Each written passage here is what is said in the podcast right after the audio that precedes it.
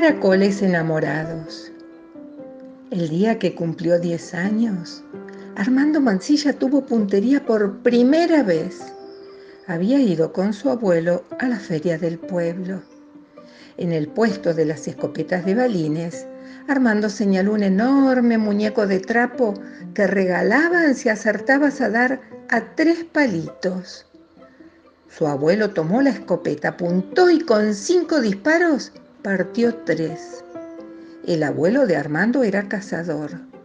Si bien era la primera vez que cazaba palitos, Armandito le dijo, nunca cacé animales tan pequeños y que no se puedan comer. Por la tarde en la finca el abuelo colocó cuatro latas encima de un muro. Dio 15 pasos atrás y le dio una escopeta de balines a Armando para que la próxima vez disparase a los palitos. Armando necesitó 25 disparos para romper una lata, pero la rompió.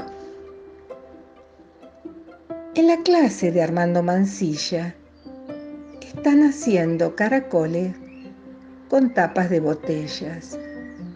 En realidad, en esa clase se trabaja todo el tiempo con tapitas, chapas, latas, latitas.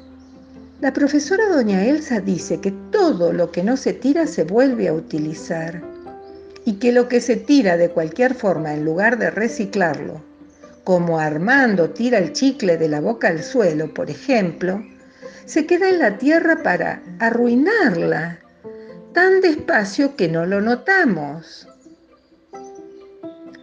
Por la tarde, la mamá preparó una torta y mientras tanto, Armando le contó que estaban haciendo en la clase caracoles con tapas de botellas.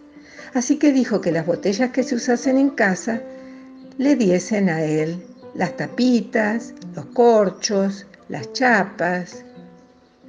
¿Pero cuántos caracoles querés hacer? le preguntó su papá. Los que hagan falta. Armando se fue a su cama creyendo que si conseguía salvar todos los las tapas, eh, las latas, eh, latitas, también salvaría el mundo. Salvar el mundo era una cosa que tenía entre ceja y ceja desde que era chiquito. Sería su manera de ser un superhéroe. Esa noche, cuando estaba en la cama, su mamá le trajo un libro. No es para chicos de tu edad, pero quiero leerte un poco.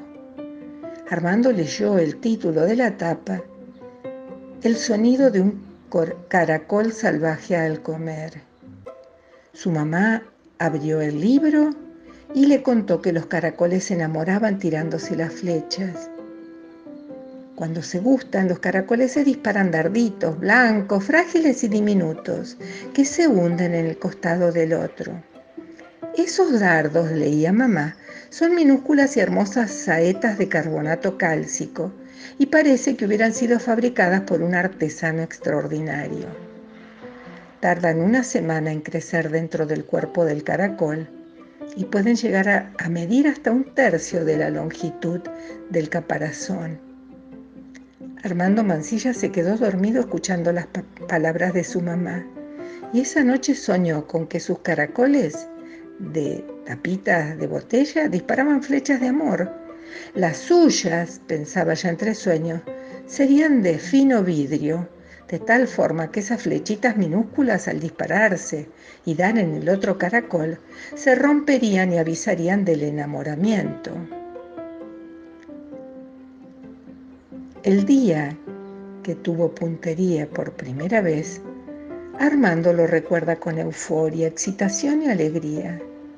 El día que tuvo puntería por última vez, Armando lo recuerda con más euforia, con más excitación y con más alegría. Fue un año después, el día que cumplía 11 años. Volvió a pasar la mañana con el abuelo en la feria de Barracas y esta vez disparó él a los palitos y consiguió romper dos, así que no tuvo derecho a muñeco.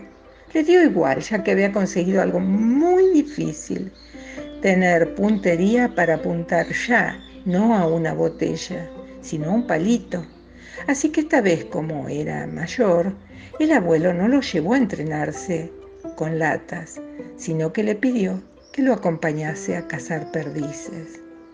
En una de estas le dio la escopeta a Armando Mancilla, un niño menudo y frágil, pero con dos o tres ideas muy fuertes. Y Armando, o Armandito, como lo llamaba su abuelo, apuntó al cielo con toda la mejor puntería que había acumulado ese año mientras volaban las perdices por el cielo y se arrastraban los caracoles por el suelo. Armando apuntó y apuntó y cuando estuvo seguro de haber apuntado, apretó el gatillo. El balín limpio se perdió por el cielo al lugar exacto donde lo quería mandar, un lugar fuera del alcance de ninguna perdiz. Y aunque su abuelo se decepcionó un poco, Armando pensó que si utilizáramos mejor el mundo, podríamos reutilizarlo como se reutilizaban las cosas para hacer animales en el colegio, o dejarlos vivir fuera de